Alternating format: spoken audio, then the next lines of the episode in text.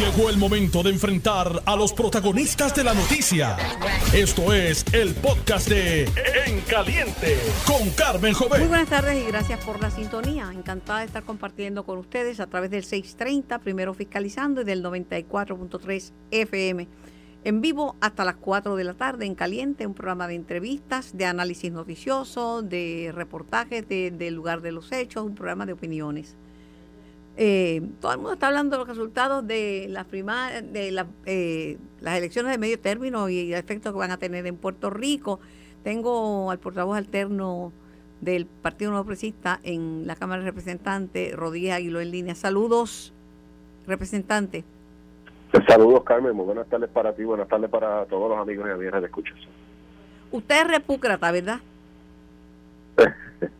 Yo tengo ciertos conflictos con los partidos nacionales, eh, particularmente cuando son bien vocales en el proceso primarista eh, en Puerto Rico y hacen ofrecimientos de adelantar la solución del estatus eh, de- colonial de Puerto Rico y cuando llegan se les olvida, se entretienen con otras cosas. Pero, pero venga Así acá, usted, usted está citando, parece, el editorial mío anoche. Anoche yo decía que, lo que me molesta de estas estas elecciones eh, de medio término y de las elecciones presidenciales que vienen a Puerto Rico, hacen fundraiser, se llevan una purrucha de chavos, hay partido demócrata organizado con toda su estructura, partido republicano con toda su estructura, van a las convenciones, hacen gastos, llevan una superdelegación, ayudan a escoger los candidatos y cuando tienen candidatos no pueden votar por ellos.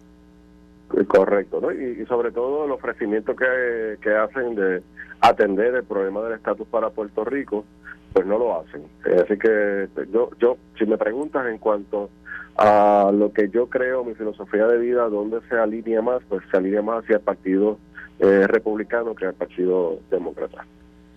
Pues, pero, Pero la- siento la libertad. pero los, repu- los republicanos no impulsaron el proyecto. No, Jennifer no consiguió ni un solo votito para que le respaldaran de los republicanos el proyecto de estatus. Y los republicanos lo que hicieron fue incluir el Estado Libre Asociado en el proyecto de Wicker. No, no, pero sí en la Cámara se consiguieron varios votos republicanos, estamos en ese ejercicio. Ahora nos corresponde con este nuevo Congreso eh, a apretar, ¿no? Eh, ir con más fuerza al Congreso. Ahí está un, ahí está un, no sé si es meme o es real, pero aparece Trump en un video que están repartiendo por ahí en las redes a, a, tu- a Troche y Moche diciendo la estadidad a Puerto Rico serán tontos, eso es una estupidez. Pero no sabemos, hay que tener cuidado con las redes. ya Bueno, no sé, no sé, pero pero lo que lo que lo que le digo tampoco han hecho grandes esfuerzos por Pero, impulsar. ah, ah, pero algo algo que quizás podemos coincidir es que Trump no es aliado de la estabilidad para Puerto Rico. Bueno, y Biden si hubiera nac- si viviera aquí y hubiera nacido aquí, pues sería estadista, pero ni, ni ni nació aquí ni vive aquí, así que no puede ser estadista. Y si fue No, Biden, le, Biden, Biden le susurra al oído a los estadistas y le dice que es estadista, pero solamente al oído. Bueno, eh, ¿cuánto va a afectar a Puerto Rico eh, el resultado de estas elecciones que todavía están contando? Ayer yo lo dije en este programa, van a estar contando por largo rato, porque hay estados en que la diferencia es por punto bicicleta.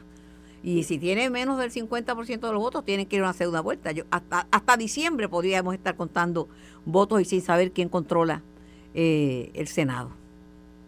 la lectura que yo hago, ¿verdad? De lo que tenemos hasta el momento, que el Senado, por lo menos esta mañana que pude, antes de salir de mi casa, pude mirar, estaba 48 a 48 y los otros cuatro votos que quedaron eran 2 y 2, así que la proyección era 50 a 50 en el Senado. Eh, en la Cámara de Representantes, Pero hay si, una si es mayoría- 50 y 50, tienen a Kamala Harris, que es un voto también. Claro, ella es la que decide, ¿verdad? Ay, Cómo establece ok. eh, el Congreso, pero pero voy a hacer mi, ¿verdad? Mi, mi lectura completa en cuanto a la Cámara. En la Cámara domina el Partido Republicano. ¿Qué ocurre? Sí, ya, ya eso es obvio, ya eso es obvio. Sí, en las elecciones de medio término, la Cámara va a elección completa, ¿no?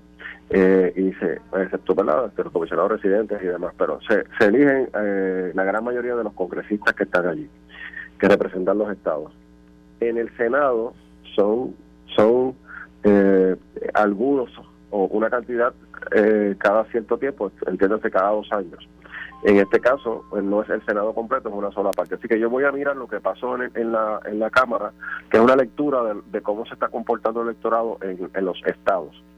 Y lo que me dice es que en las próximas elecciones, el, Partido Demócrata, si Biden es el candidato, eh, va a tener unos problemas eh, de ir a su, a su eh, reelección, más aún que aunque el Senado está 50-50, el, podría mirarse alguno de estos senadores demócratas para tratar de empujar a Biden a que no sea reelecto. Así que lo que va a ocurrir el próximo año en el Senado federal, asumo yo que van a ser iniciativas de senadores demócratas, posturas, mejor dicho, de senadores demócratas para tratar de eh, eh, empujar fuera de su candidato, la candidatura a reelección.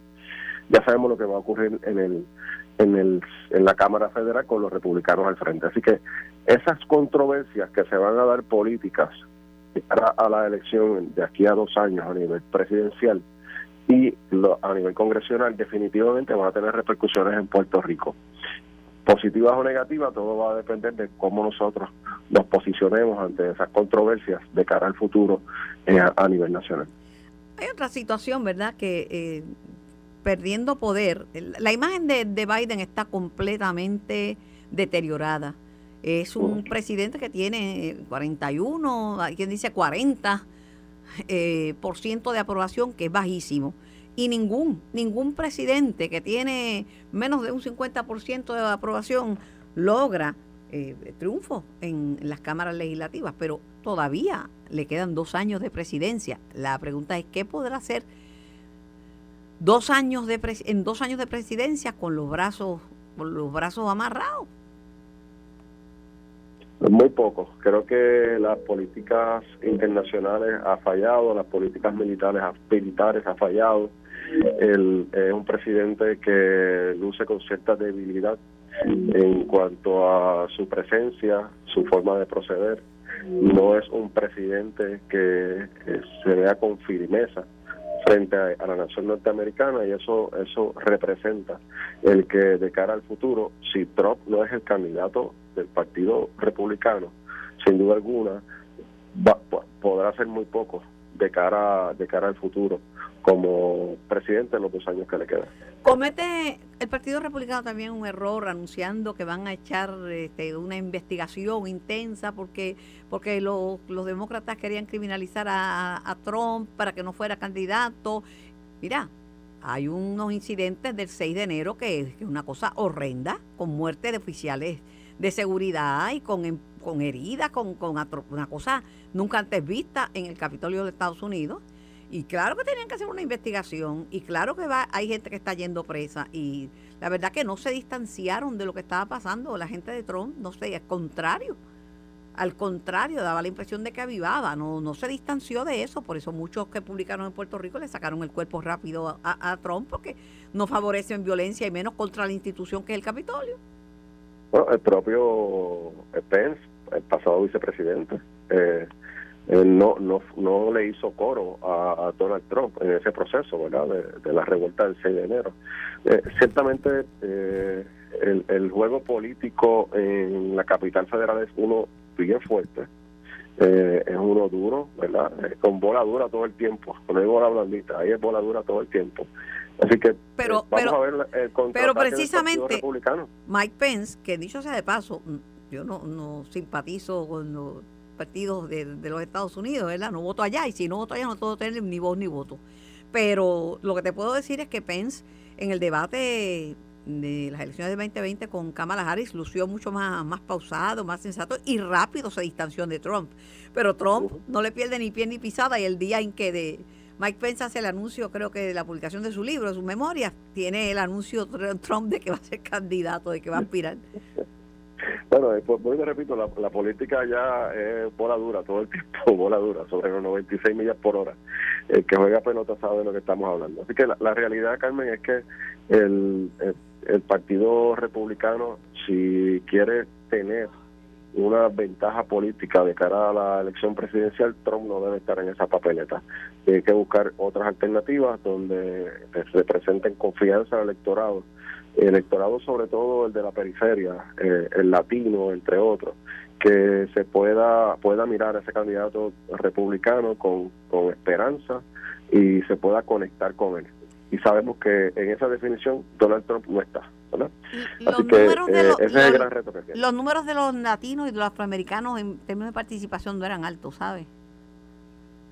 por, cientos bajos.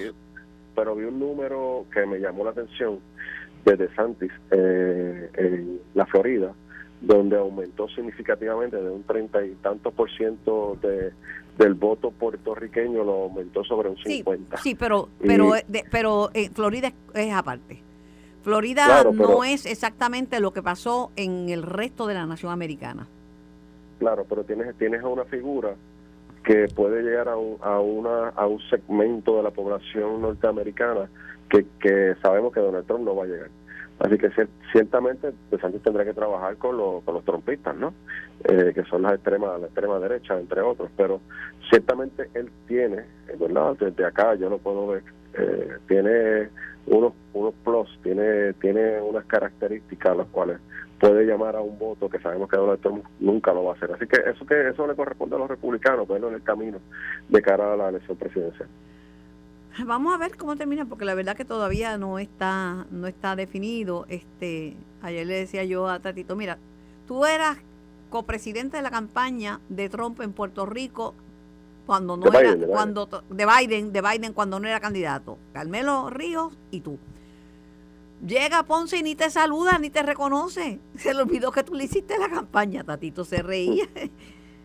Y, y no es porque Biden esté ya como patinando, sino es que es que así es, así es la política. ¿No te acuerdas del sándwich de Barack Obama? Se comió el sándwich y se fue y adiós que reparte suerte. Así, así eh, por eso, por situaciones como esa, ¿verdad? Son las que yo tengo mis Oye, el sándwich y el millón de, como el millón de pesos que se llevó, se llevó unos cuantos chavitos. Claro, con las fotitos a 10 mil dólares creo que eran. Pues era carito, era carito, ya tú sabes. Ya tú sabes. Pero, pero los, los, estadistas le tienen miedo al voto presidencial y algunos populares también. Aunque don Luis Muñoz Marín lo favoreció y don Luis Aferret favoreció el voto presidencial. por lo menos yo y la gran parte de los estadistas no queremos la estadidad en pedazos. La queremos completa, no de pedazos. Pero lo que pasa es que en el, el pedazo de poder votar por el presidente da poder porque cuando uno puede votar por el presidente no es lo mismo que cuando uno no puede votar por el presidente, pues, porque cada pues. votito, cada votito cuenta. Porque claro, claro. ¿Eh? Eh, es, importante, pero también tenemos que tener representación donde se toman las decisiones, que es en el Congreso de los Estados Unidos. Sí. Cámara y Senado. Sí, pero los congresistas puertorriqueños todos revalidaron. Ahora, una vez llega... Imagínate, imagínate, imagínate la importancia de dos senadores en este momento en el Congreso de sí, pero, pero, pero ponte que tal de 10 años la estadidad. Ponte que tal de 10. Ponte que tal de 5. ¿Tú sabes lo que es lo que uno puede alcanzar en 5 años con poder político? No es que te la den a pedazos, es que, mira, tú, si tú quieres, ¿verdad? Entonces, tú quieres llegar a metas, tú no empiezas por el 100, a lo mejor tú consigues un 25 y luego el, luego el 50, pero si te, se cree que esperando que te den el 100%, que te den lo que tú pides y no llega, pues pasa el tiempo y sigue la situación de desventaja. La, igualdad para Puerto Rico tiene que llegar con todas las responsabilidades y con todos los derechos. y el derecho a votar por el presidente es uno, también el tener Sí, pero no importa, cuándo, no importa cuándo llegue, no importa cuándo llegue es o todo o nada, o es la estadidad con todos sus derechos, pero el voto presidencial, como decía don Luis y como decía Muñoz, ese no, ese no. Tiene que ser completa, no en pedazos. Pues, pues yo prefiero un, un, pedazo de algo bueno para Puerto Rico, preferiría completo, pero también prefiero un pedazo si le conviene para adelantar la causa al país. Lo que pasa es que se asuntan, que piensan ustedes que si, ah, si tienen, ya se consigue bajo el bajo el estatus actual el voto presidencial, si se consiguiera, pues tampoco es tan fácil. Ah, entonces la gente deja de ser estadista. No, yo no creo que eso es así. No hay que tenerle miedo a las cosas. Fíjate, Carmen, lo que le estamos pidiendo al Congreso y al presidente de los Estados Unidos es que le permita al, a los ciudadanos americanos que estamos en la colonia a expresarnos, a votar con un plebiscito que tenga el aval del Congreso y que y que tenga, ¿verdad?, una eh, continuidad y que y que obligue a, la, accionar. Ahora el Congreso, va a ser ahora el Congreso va a ser republicano. Vamos a ver si Wicker, que va a tener poder en un Congreso republicano, va a querer hacer un plebiscito o va a seguir con con incluir el ELA y lo que había hecho, que el plebiscito sea tal y como se lo pidió el amigo José Luis Dalmau. Allí, allí, allí estaremos eh, llevando el mensaje, combatiendo los cientos de miles de dólares que invierte, que gasta eh, Tatito y Dalmau en cabilderos en Washington. ¿Te van a decir que ustedes tienen los cabilderos por la estadidad que también les cuestan una purrucha? Pero eso, eso todo el mundo los ve y, lo, y fueron electos por el pueblo. El caso de los cabilderos de la Cámara y el Senado Popular van allí a cabildear con fondos públicos, a escondidas, a oscuras, en contra de la voluntad del pueblo de Puerto Rico que votó a favor de la igualdad para Puerto Rico. A propósito, el caso de Elizabeth Torres vuelve al tribunal, el Tribunal Supremo no decidió y vuelve, no, no decidió sobre lo que planteado, no, no pasó juicio sobre lo planteado en el apelativo, así que ahora va para atrás de nuevo para el, tribunal, para el tribunal de instancia, supongo que a la sala del juez Anthony Cueva. Que se vea sus méritos, se ve sus méritos y que se adjudique el, el delegado que no esté haciendo el trabajo por el cual le pidió al pueblo de Puerto Rico que votara por él para cumplir con una misión y no lo está haciendo, devengando fondos públicos, pues no debe estar ahí. Pregunto, pregunto, eh, ¿radicó la querella en la Comisión de Ética contra el representante popular Orlando, eh, Orlando ¿cuál es el apellido? Aponte Rosario. Aponte Rosario. Aponte Rosario, Orlando Aponte. eh, ¿La radicó? Por decirle que si él dice que no le dijo nunca que usted tenía un punto en su casa que vendía droga en su casa, que él no dijo eso. Sí, sí, eh, está grabado, quedó grabado en el récord legislativo. Eh, la grabación certificada así consta, ya fue sometida a la querella el lunes y ayer, eh, si mal no recuerdo, ya se sometió eh, la grabación certificada de la, de la de la sesión. Ahora le corresponde a la Comisión de Ética adjudicar eh, si el representante Aponte Rosario violó o no el código de ética por su comportamiento inapropiado en la Cámara de Representantes. Yo no sé, pero en, los votos están escasos en las cámaras legislativas y hemos visto que el liderato es muy cuidadoso a la hora de sancionar a los legisladores porque no sabe cuándo va a necesitar ese votito. Bueno, no es tan cuidadoso porque Tatito tuvo una discrepancia con el representante Aponte Rosario que el lunes en la sesión pidió la, la reconsideración del proyecto de la marihuana y el, el propio Tatito Hernández lo decretó no al lugar, le dio eh, la razón a Johnny Méndez que hizo un planteamiento reglamentario y cerró la sesión y dejó a, a Ponte Rosario eh, con el micrófono prendido, eh, con la palabra en la boca y cerró la sesión. Ni votamos, Carmen. El lunes ni votamos por medidas aquí. Cerraron el trabajo, lo dejaron con la palabra en la boca y nos fuimos del Capitolio. Así están las cosas en esa delegación. De hecho, la sesión, era a la una hoy y a esta hora no ha comenzado porque está reunido un cálculo desde el mediodía, sabrá Dios cómo saldrán de ahí esos muchachos. Bueno, vamos a ver lo que dice la Comisión de Ética. Este, porque él insiste que no lo dijo, pero si usted dice que está grabado, entonces puede quedar como un ofensor y como un mentiroso, si es que está grabado. Está grabado. Gracias. Gracias, representante, eh, por su participación. Era el representante Gabriel Rodríguez Aguilo. Vamos a abrir las líneas telefónicas a ver qué la gente, con quién se, quién se siente más cómodo, con un triunfo demócrata o con un triunfo republicano. 787-758-7230. Aunque la verdad lo que vamos a tener es un gobierno compartido, algo que representa ¿verdad? unas dificultades porque la gente no sabe compartir, la gente quiere mandar y dice que si tiene un gobierno compartido es poco lo que puede hacer. 787-758-7230.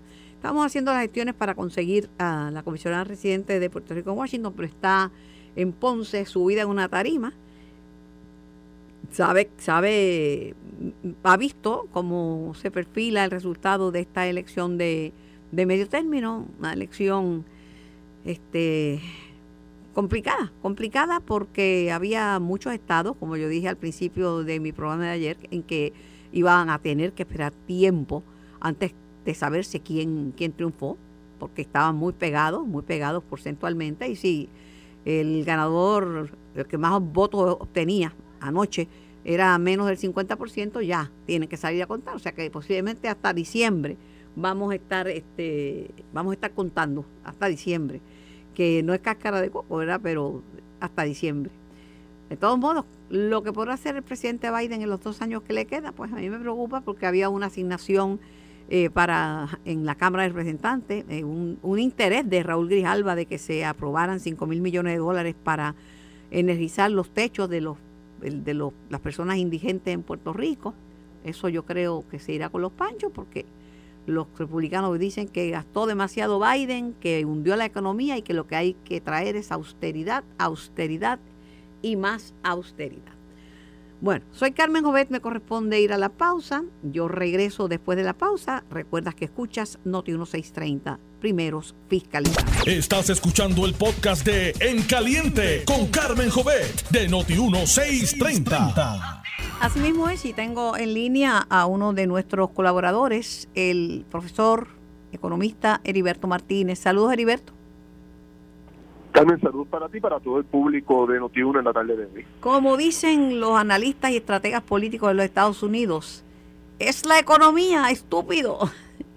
Todo tiene que ver con la Es la economía. Es la economía. básicamente, y, y esto desde, desde hace décadas es así. Eh, vamos a y vamos a ver que el tema principal, de acuerdo a las encuestas de boca de urna ayer, Carmen, en las elecciones de Estados Unidos, el tema principal fue primero la inflación, después fue el tema del de, eh, aborto y después fue el tema geopolítico entre Rusia y Ucrania. O sea que todavía el tema de la inflación y cómo se ha manejado a favor o en contra ha sido lo que de alguna manera eh, matizó el resultado electoral. Claro, porque el tema de la inflación uno brega con las consecuencias, no brega con las razones. El tema de Ucrania, que ya están por sobre 20 mil millones en armas, 20 mil millones de dólares en armas, para una guerra que decían que terminaba en un par de semanas y que se sigue estirando, estirando con todas las consecuencias, no es un tema que maneja el ciudadano promedio, el ciudadano común en, los Estados Unidos. Pero el resultado no hay que manejarlo, ese lo vives todos los días, Heriberto. Claro, claro, y se ve en la canasta de alimentos, se ve también, que es una parte de las cosas interesantes de todo este tema inflacionario, que es que eh, se ha de alguna manera trabajado a través de los aumentos en las tasas de interés por parte de la Reserva Federal. Eso tiene impacto en el acceso al crédito eh, para pequeñas y medianas empresas. Así que y en todos los y en todos los financiamientos. La gente que quiere coger un carro pero no dar pronto y pagar una mensualidad, todo financiado, quiere comprar este una casa, pues dar un pronto chiquito o ninguno y que todo sea financiado cuando dice la gente, financiamos hasta un 90%, hasta un 95%, pues ya eso es imposible. Claro, y el asunto es que volvemos, esto, la inflación disparada es como la presión alta o como alguna enfermedad que aunque tiene cura, el proceso de tratamiento eh, tiende a ser eh, doloroso, ¿no? Y en este caso lo que estamos viendo es que el proceso con el cual los países controlan o manejan el tema de la inflación es a través de los aumentos en las tasas de interés, que también puede tener impacto adverso sobre el bolsillo de los consumidores, la gente común y las pequeñas empresas, pero eh, volvemos, aquí el asunto grande es cuáles podrían ser las, las mejores alternativas para mejorar este tema de la inflación y el tema económico y si el público no lo siente en su bolsillo de manera inmediata, por lo general pues va, va a asumir posiciones adversas al incumbente. ¿Qué significa que la bolsa de valores cerró en verde? Lo que, la, lo que significa esto es que la bolsa de valores, la bolsa de valores no es otra cosa, Carmen, que un espacio donde la gente puede invertir directamente en unas empresas, ¿no? Y los inversionistas, como diría un famoso economista, John Maynard Keynes, los inversionistas tienden a tener a veces cierto espíritu animal. Eso lo que significa es que a veces vamos a estar trabajando con muchos datos y vamos a utilizar la razón, eso se hace en tiempos económicos normales, pero cuando hay mucha incertidumbre, se activa el espíritu animal porque los datos no nos sirven. Por lo tanto, se actúa con corazonada. ¿Y qué es lo que significa que la bolsa terminara en verde? Que en algún momento de la semana había demasiada incertidumbre con lo que pudiera estar ocurriendo en las elecciones de los Estados Unidos, pero en la medida en que los resultados eh, van eh, materializándose y ese resultado no refleja ni que el mundo se va a acabar, ni que los trompistas van a tomar el poder, ni que los liberales van a traer la agenda eh, homosexualizadora para acá. O sea, hay muchos discursos que son bien eh, explosivos. Cuando ya los resultados van saliendo y los diferentes candidatos van aceptando sus derrotas o aceptando sus victorias, todo continúa en calma, los mercados también se calman y comienzan a subir nuevamente. bueno, las, las corazonadas en materia económica han llevado a la ruina a mucha gente, porque uno puede tener la corazonada de que voy a hacer esta inversión porque bueno porque porque la, porque está muy acreditada esta compañía porque sus números van subiendo por mil razones. Y de momento desplomarse y perder todo lo uno lo que lo que uno invirtió Claro, y particularmente Carmen, cuando uno no conoce muy bien sobre estos temas, por ejemplo, sabemos que muchas veces los 401k, que es el modelo de retiro privado de los empleados del sector privado, de los eh, profesionales, ese dinero muchas veces se invierte en bolsa, pero ese dinero que se está invirtiendo en bolsa, tú no sabes, ahora mismo en mi 401k, Carmen, yo soy economista, y yo no sé específicamente en cuáles son todas las partidas que el dinero que yo estoy ahorrando para mi retiro se está invirtiendo. Hay un broker que me escribe y me dice, mira, por aquí sí, que tú crees, pero por lo general ese trabajo... A mí lo, que me preocupa de eso es que muchas veces la gente que asesora también trabaja para una, para una firma. No es porque está asesorando uno basado en su conocimiento. Tienen vínculos con casas de corretaje, tienen ah. vínculos con bancos, tienen vínculos con muchas. Entonces llevan al, llevan al cliente, ¿verdad? Por el camino de que tome esa decisión y después a Dios que reparta suerte. Es la cosa, y esa es la gran preocupación, ¿no? Que en este modelo de sistema de ahorro, eh, no existe suficiente económico, eh, suficiente conocimiento económico y financiero por parte del público común que está ahorrando para su retiro para saber en qué se está invirtiendo eh, su dinero en la bolsa de valores. Por eso lo más importante, Carmen, siempre lo digo en todos los espacios, esto aplica para el gobierno de los Estados Unidos, para el gobierno de Puerto Rico o para cualquier gobierno a nivel global. La incertidumbre es el peor enemigo de la inversión y es importante que los gobiernos busquen siempre los mecanismos a través de la sana gobernancia y de la transparencia de garantizar estabilidad al sector privado, de garantizar estabilidad a la gente para que la incertidumbre disminuya y poder tener una hoja de ruta económica hacia dónde encaminarnos. Y en estos tiempos yo sé que se complica, pero hay que ser Hay un tema importantísimo que es lo que ocurriría si eh, bajo el PANS, el PANS, y no el no es el PAN de Puerto Rico, no es el programa de asistencia de, de, nutricional, es el equivalente al, al SNAP en, en, en inglés. ¿Qué pasaría si crecería la fuerza electoral o no? Porque en Puerto Rico hay, bueno, casi 800 mil familias, 750 y pico largos, beneficiarias del PAN, que esto representa 1.4 millones de personas. El PAN dice, dicen que pudiera agregar a la fuerza laboral un cuarto de millón de personas. ¿Tú cómo lo ves? Mira, eh, hay un estudio que hizo un sociólogo puertorriqueño, pero que es profesor en Estados Unidos, que se llama Héctor Cordero Guzmán. Él hizo un estudio hace estos antes de la pandemia, o sea, esto habría que revisarlo, sobre los beneficiarios del PAN en Puerto Rico, y él encontró que la gran mayoría de las personas beneficiarias de estos programas de acción, de, estos programas de, asistencia, ¿no?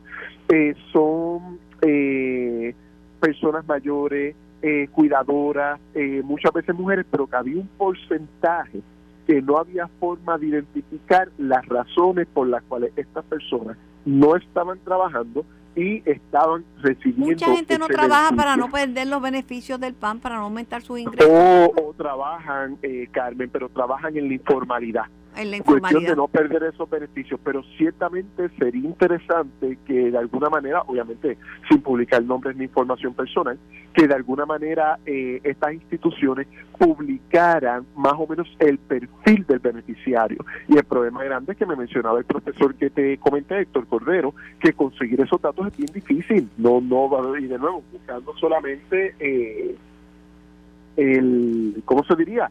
Buscando solamente el dato general, no buscar la particularidad de cada persona. Y esa información ellos podrían producirla y nos daría una idea clara de cómo pudiéramos mejorar este tipo de sistema que yo pienso que se debe dar para que de verdad lo necesita. O sea, a veces la gente dice, quítaselo a todo el mundo. No, no, no. El que lo necesita, que lo reciba. Pero ciertamente siempre tenemos dos o tres que son más listos que los demás, no los necesitan y aún así están recibiendo ese beneficio que al final del día, Carmen, no es otra cosa que dinero de los contribuyentes en los Estados Unidos. Por último, eh, Heriberto, e, esta semana dijo el, gobernador que dirá de cuánto va a ser el bono, el otro bono, no el bono de Navidad que va a ser en, en noviembre, este otro bono. A ti no te toca, ¿sabes? Así que no te estés riendo.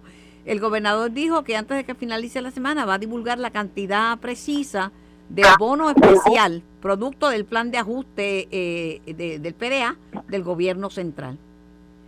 Que por alguna razón le va a tocar un bono mayor a los afiliados a la SPU, a, la, a esa unión. Sí, lo que ocurre es que el SPU y otros sindicatos eran también acreedores del gobierno, entonces del gobierno central. Entonces, que le debían directamente. Exacto, entonces cuando se hace este proceso de negociación, y lo que va a decir ahora Carmen es bien duro, bien duro, cuando se hace el proceso de negociación, la SPU, a través de su filial en Estados Unidos, ACME, negociaron un acuerdo de deuda y en ese acuerdo de deuda, apoyar el acuerdo de deuda, ellos iban a recibir una bonificación inicial de dos mil dólares y después, en caso de que hubiese superávit, les iba a tocar un 10% de el superávit, ¿no? De, de, del IVO. Y se iba a pagar. Una parte eran los instrumentos de valor contingente, que es para los bonistas, y otra parte para estos empleados que de alguna manera participaran de la negociación. Los maestros se les ofreció lo mismo, pero los maestros derrotaron la negociación en la urna, hicieron un referéndum y no pasó. Por lo tanto, los del SPU van a ser los empleados que mayor bonificación van a recibir y una bonificación menor para el resto de los empleados públicos, pero no cubre ni corporaciones públicas ni cubre los municipios tampoco. Agradecida, agradecida por tu participación, Heriberto, que tengas linda tarde. Gracias a ti, Carmen, por el espacio, siempre disponible. Un abrazo. El economista, profesor Heriberto Martínez, y tengo al amigo licenciado John Mod, experto en ley promesa. Buenas, buenas tardes, John. Buenas tardes, ¿cómo estás? Aquí mirando el panorama, aunque todavía pues no se puede, porque hay muchas cosas que están no están decididas, pero dame tu lectura con tu estilo cáustico, un poco cínico de, de lo que pasó de, en estas elecciones de medio término y de sus consecuencias para Estados Unidos y para Puerto Rico. Bueno, número uno, eh, yo, a diferencia del 2016, esta fue una elección donde los polls, no, las encuestas, fueron más realistas. Contrario a lo que dicen muchas personas últimamente que los republicanos iban a arrasar, en las últimas semanas, especialmente después de la decisión del Supremo sobre el aborto, se vio resurgir de los demócratas. Y se estaba hablando de que estaba eh, cerrada la cosa. Y eso es lo que vemos. El Senado posiblemente se queda 50-50. Eh, y la Cámara, pues va a ser un cambio, pero un cambio con pocos votos a favor de los republicanos, que es básicamente lo mismo que está pasando pero la impresión que la gente, algunos, ¿verdad? Yo, yo lo que, siguiendo a los encuestadores y, los, los papers, las, ponencias de encuestadores, estaban pasando las de Caín porque la gente no quería decir su preferencia. Y el, los, el los terceros, los independientes o afiliados a algún partido, los libertarios, whatever, eso constituían en, en, voto adelantado nada más como 25%, que eso hace una gran diferencia, casi bien pegadito de, de, los republicanos, pero tampoco decían hacia dónde se inclinaban. Yo creo que el único libertario que habló es, fue Elon Musk, pero yo creo que ese es más republicano que, que libertario. Pero Elon Musk es otro megalomaníaco, punto. no ni republicano, es un megalomaníaco. Se necesita uno para reconocer a otro. Claro. Pero, pero, pero a mí no me sorprendió. Yo sabía que había sitios que estaban bien pegados y, anoche vaticinaba que iban a estar contando en algunos lugares hasta diciembre.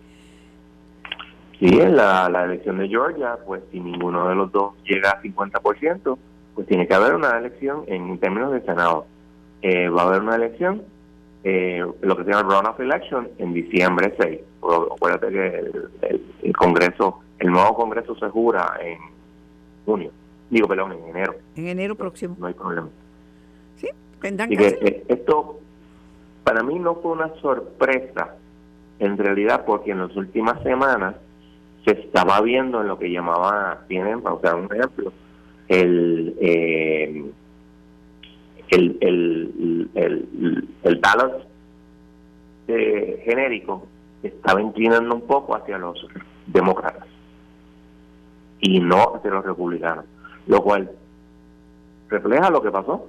estamos en un empate de nuevo en el Senado y un poquito de ventaja para los republicanos. En Nueva York, estaban las cosas mm, mm, terribles, no estaban tan fáciles, pero en vez de mandaron una artillería pesada, mandamos a Obama, a, mandaron a Hillary, a líderes que, porque la verdad que la imagen del presidente está totalmente desgastada y eso fue como un referéndum Biden sí o no. Y, y, en realidad, de hecho, hay que decir, mira, no fue tan malo. No. Pero el problema es que si tomas Nueva York como un buen ejemplo, y después todo pasó algo similar, los demócratas ganaron, pero no fue por lo que siempre ganan. No, no, no, no, por número menor. En, lo único, otro problema. En lo único que aceptó la mayoría, aceptaron la mayoría de los de los analistas es que Marco Rubio y De Santi eran una plancha en Florida. El problema, como yo estuve discutiendo con muchas personas, es que tú tenías, lo mejor que tenían los demócratas era un ex republicano. Eso como que no tiene sentido. Y eso fue lo que, lo que, lo que presentaron. Pues, entonces, De Santis tuvo la gran suerte que o se preparó bien para eh, Ian y, las cosas fluyeron bien.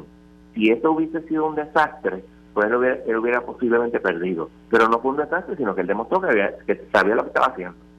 El gran ejemplo del, del, puente que estuvo eh, dañado en dos o tres días, él lo repararon en una semana.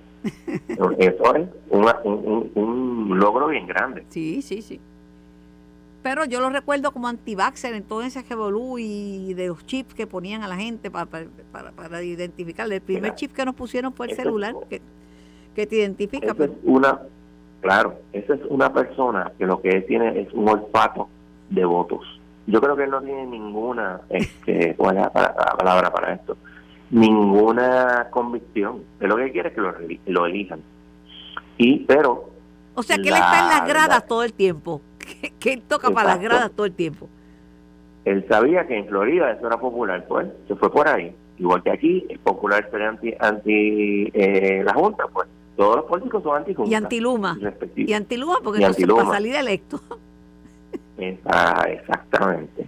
Aquí la pregunta real va a ser si, si Biden no corre de nuevo, que probablemente no, no puede correr, no puede ni caminar, va a correr. Estoy de acuerdo. Pues ¿quién va a ser? Yo me inclino por o either Borges, el, el de transportación, que es este homosexual. Eh, Mayor Pitt, el Mayor Pitt y que es un, es un asset para los demócratas, para, para los votantes demócratas del corazón del rollo, y Newsom, que es el de California, donde hay, no me acuerdo cuántos, este, creo que son 54 votos electorales. 54 votos electorales, correcto. Y él ganó cómodamente en su estado. El otro que se perfilaba como uno de, la, de, los, de los Shining Stars dentro del Partido Demócrata, Beto O'Rourke, perdió pues Gilberto que es un imbécil. Él ha salido todas las que ha corrido. Lo que pasa es que viene de una familia. En primer lugar, cuando tú tienes una persona que tiene de apodo Beto y no es latino, ni se cría entre latinos, pues tiene que ser un fraude. Y él es un fraude. Lo que pasa es que pues viene de una familia de políticos, pues le corre la sangre que tengo que correr. Pero no te creas que algunos, algunos demócratas comparaban a Beto, y yo me acuerdo de las elecciones pasadas, lo comparaban a Beto con, con uno de los Kennedy, con Bobby. Por el amor de Dios, eso es una pues. ridiculez. Bendito, pero, pero, tú sabes que te lo estoy diciendo y es cierto, lo comparaban, lo veían como un shining star, como una estrella brillante. Él era un, él es un imbécil, pero pichón, es la vida. Pero tú tienes a Boris que, que tú lo tienes ahí, es, es, veterano. Condecorado, condecorado. Y, bueno, también tienes que entender que te están condecorados, no por combate, pero condecorado también. Sí, pero en el caso de, de, de, en el caso de Mayor Pitt, pues consiguió en su pueblo, ¿verdad? Un pueblo extremadamente conservador a base de obras y de su mensaje, que lo que lo religieran y brincó al escenario Y él es una persona con, con, con mérito. Oh, sí, sí, sí, definitivo. Y ahí la pelea va a ser entre él y Newsom. La que no le veo posibilidades es a la vicepresidenta Kamala Harris. Kamala Harris es la incompetente más grande de este mundo y el peor ejemplo que existe sobre la faz de la Tierra de, este, ¿cómo que se llama esto? De ponerle a las minorías simplemente porque son minorías. Ella es una incompetente total y lo ha demostrado. Pero pues, ahí está. Bueno. Este, así es la política, así es la política, como le decía yo a, a, a Kenneth McClintock y a Ángel Cintrón, ni Biden es Roosevelt, ni Trump es Abraham Lincoln. O sea, hay un liderato, un desgaste. Trump, Trump es un megalomaníaco y Biden trató de hacer lo más posible, era una persona agradable, que iba a ser la persona moderada dentro de ese grupo de, de, radicales de izquierda, pero se ha ido bastante a la izquierda y eso no cae bien. Y entonces tiene el segundo problema de la inflación galopante que se va directamente a los gastos gubernamentales. ¿Qué efecto va a tener eh, la, la, composición de la nueva Cámara y del nuevo Senado eh, con un presidente como Biden en Puerto Rico, en lo, lo que se está discutiendo de ayuda? Ah, Grijalva había hablado de 5 mil millones para energía Mira, solar. Eso, Grijalva, eso era un embuste. Ay, no, pero, pero, tú viniste a destruirme mis ilusiones. Tú me destruyes pues, mis ilusiones. ¿qué lo que es? Biden, ¿quién nos dijo? No se preocupen porque van a tener el SSI por legislación. ¿Lo tuvimos? No. Entonces el tipo es tan sinvergüenza que ni siquiera se retira la, la, el secretario del Supremo, ah, porque así nos hacía dependientes de que teníamos que votar demócrata. Y yo te lo dije cuando eso pasó. sí, mandaron rápido al Departamento de Justicia a respaldar toda legislación que fuera contraria a los intereses de Puerto Rico. Claro, porque él lo que le interesa es la reelección de los demócratas. Estamos en el punto que no le interesa el bienestar de la nación, entre todos esos políticos, ninguno. Lo que les interesa es la elección de los suyos. Y eso es bien desagradable. Pero será, Yo no creo que vaya será Biden un, lame president, se convertirá en un presidente de facto. Lo que pasa es que eso depende de lo que tú le presentes al Congreso. Si tú tratas de hacer la agenda eh, demócrata ultraliberal, no vas para ninguna parte. Porque Manchin se la paró. No tuvieron ni que tener una mayoría los, republicanos.